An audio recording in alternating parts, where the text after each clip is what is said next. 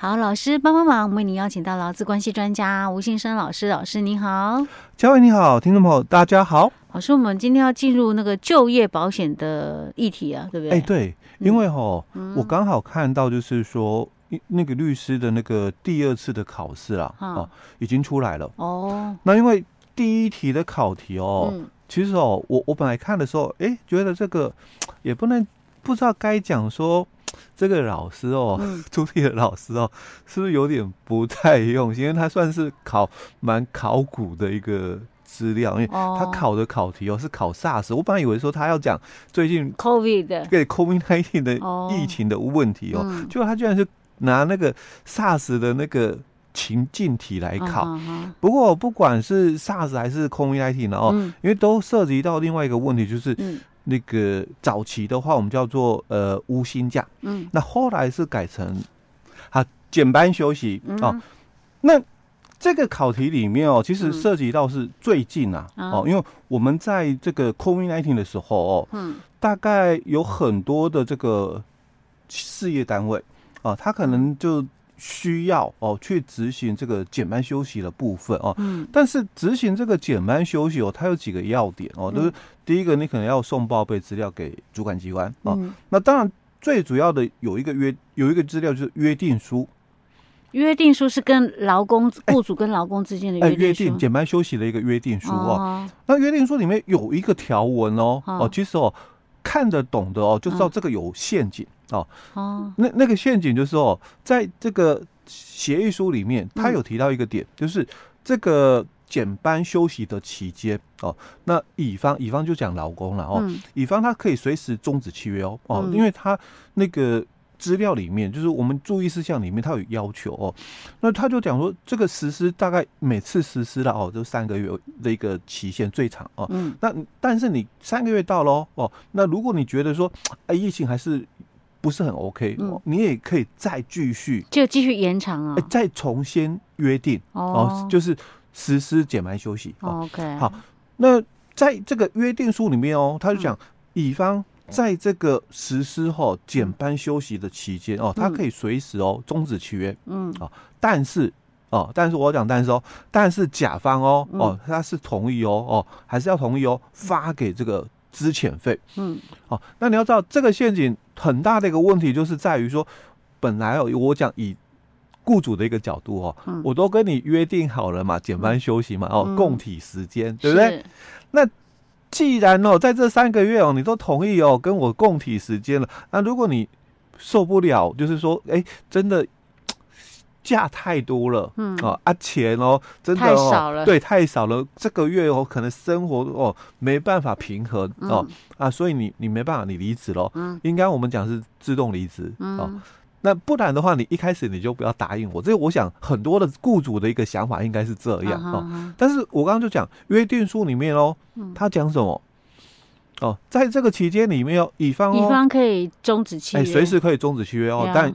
甲方还是付他哦，资遣费，资遣费，嗯，然后那我就讲嘛，那很多的雇主他没有办法，就是接受这个部分哦，嗯、因为在减班休息期间哦，其实很多行业不太一样哦。那、嗯、我所知道有些行业哦，他必须养人的，嗯，哦，就是说，哦，对对对，对，因为。在这一段期间，比如说我们讲了哈，很多的那个事业单位，像比如说呃接送的，哦，像有些是做机场接送的哦。那你看疫情期间哦，几乎哦，飞机没有飞啦，对，没有那个 业务啦哦，那只好就是减班休息嘛哦。但是那种的事业单位哦，呃，司机哈减班休息，他们有补助，嗯，哦，他们有补助哦。但行政人员呢？行政人员。他没有补助，早期的时候，刚开始一开始的时候是没补助。老师讲的补助是指政府的补助、哦欸，对政府的补助哦。哦但是到后来的时候，我们政府才又有一些的这个补贴方案出来哦。嗯、但一开始最早就是针对司机而已哦。嗯、好，那我就想以他们这种事业单位来讲哦，嗯，基本上哦，行政人员哦，大概就老板、嗯、老板娘，然后顶多了哦，再多一个，哎、欸，对。行政人员可能总务会计呀，哎，对，类似这样的一个职称工作内容的哦。好，那既然哦，在这个疫情期间嘛，哦，我我们就没什么生意。可是如果哦，我我跟你终止契约的话，那不晓得哈，疫情什么时候会恢复？因为那时候大家还在看嘛哦。嗯。那你看现在的话，十一月就已经开放了，嗯、对不对？可是哦，我我当初啦，嗯、我可能没有猜到，没有预期到它会拖，嘿，会拖那么久。哦。我我本来以为说可能一阵子而已哦，嗯、但没有想到拖那么久啊。好，那既然我都都要，就是说等待黎明嘛，哈、嗯，就是等疫情过后，但我不可能说。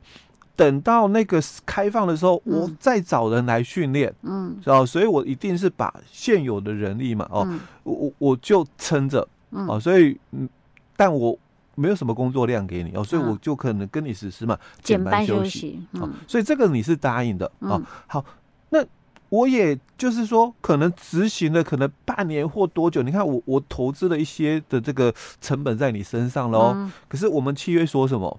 你随时可以终止劳动契约，然后然后还跟我要资遣费，哎，我还要付你资遣费，哎，搞不好还可以那种签，还有一个什么那个叫做啊失业补助，对不对？对，非自愿离职失业补助，哎，对，这个也是哦，当初很多的一个争议点其中一个哦，因为很多人哦哦就想到了，尤其是老公，他就想到，哎，既然你都有付我资遣费喽，哦，那应该也要有那个非自愿哎，我是不是可以去申请失业补助？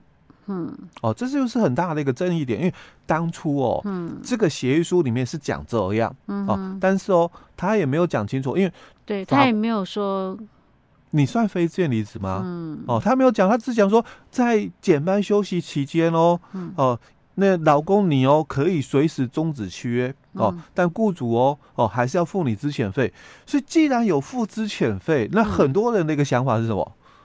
我是被迫啊，哎，我是非。非自愿的离职，对吧？嗯，那你就应该给我这个证明，嗯，那我是可以去申请政府的失业补助。嗯，好，那问题就来了啊，什么问题？到底他有没有符合哦？嗯，这个失业补助的一个条件？他如果有给非自愿离职书，应该就可以吧？对，当然是那个有给就可以了，但也有可能嘛，雇主他就觉得啊，当初不是讲好的，嗯。哦，在这个减班休息期间哦，嗯、呃，你是愿意跟我共体时那，所以你看你都没什么工作量啊，我也付你基本工资哎、嗯。可是问题是，基本工资我养不活我一家人啊。哎，所以你就提出终止契约嘛？呀那是不是自愿离职？我嗯，我觉得我还是有点被迫哎，就是因为你当初要给我减半休息啊。哎，所以这个问题哈，我们就回来谈，因为当初为什么把那个无薪假改成减班休息？嗯，因为早期的观念里面哦，嗯，他就觉得说，哎，我给你休了哦，哦，这个本来我们讲了哦，平均来讲，我们大概月休了哦，可能不到十天哦，那我现在给你休了哦。半个月以上哦，可能休了二十天呐，上班只有十天。反过来哦，以前可能是工作二十天休十天哦，那你现在多休十天哦，哦，那我们就举举例啊，假设我们三万块的薪水比较好算，那代表你一天一千块嘛，那你多休十天的话，我应该要减薪哦，哦，就一万块应该合理吧，哦，那所以哦，你。工作十天哦，你领两万块哦。那个日薪来讲，我们讲哦，以日薪的角度来看，哎，也比之前哦哦那个要好，是是，对，要高嘛。因为之前你是做了二十天嘛，才领三万块嘛，对不对？那你现在是做十天哦哦，你就领两万块，嗯哦，所以以。以这个我们讲实际提供劳务，然后的那个日薪报酬的角度来看，在雇主的心态啊哦想法里面，我我没有亏待吧，嗯。哦，所以以前我们叫做减那个无薪假哦，那到底能不能这样执行这个无薪假？哦？当初没有讲得很清楚哦哦，那而且执行完了之后，因为那个时候台湾的这个社会经济哦。不像国外那么严重，因为 SARS 那个时候哦，那国外的那个经济的影响是很大哦，但台湾没什么受到影响。我记得 SARS 好像一小段时间而已，没有很长呢。也有很长，只是说因为就是无薪假的关系哦哦，所以台湾没有受到太大的一个影响哦。所以为什么考试哦，他用那个无薪那个那个 SARS 的议题哦，我我在想也有可能啊，就是。要谈的是这个观念哦，你当初到底知不知道？嗯、那为什么后来改成叫做减班休息？嗯，呃，因为你们的这个月薪人员嘛，嗯，你你的基本工资的保障应该还是要有的哦，所以你减班休息可以哦。你雇主你愿意减班到就是只工作十天哦，多休了这个十天哦，变成一个月休了二十天的一个部分，但你不能只付人家两万块，嗯，啊，你还是要付基本工资哦哦。如果以去年来讲的话，当然你不就不能减到这个两万四以下，嗯，哦，因为去年的基本工资两万四嘛，哦，所以你不能减那么多。哦，你你减了，你愿意让他多休哦，那是你让他多休哦，但你还是要付到基本工资，嗯，啊，所以就去年的一个角度来谈的话，那很多工雇主啊。那就那就不要减那么多了，我就减到刚刚好。嗯啊，嘿，我我那本来我减十天嘛，哈、嗯，我本来扣一万块哦，嗯、那那我就减六天好了啦。嗯，哦，你就多休六天啊，减六千哦，所以也要付你两万是付基本工资哦。嗯、但其他的时间你还是要来，来也没事做，哦、就是不吃亏就对，不就不吃亏了哦。那所以哦，就会产生哦，现在等一下我们就要来探讨的哦。嗯，那他能不能去？主张啦，嗯、哦，跟跟主管机关申请那个失业补助的问题。OK，啊，我们知道下一集再来跟大家来分享啊。哦、嗯。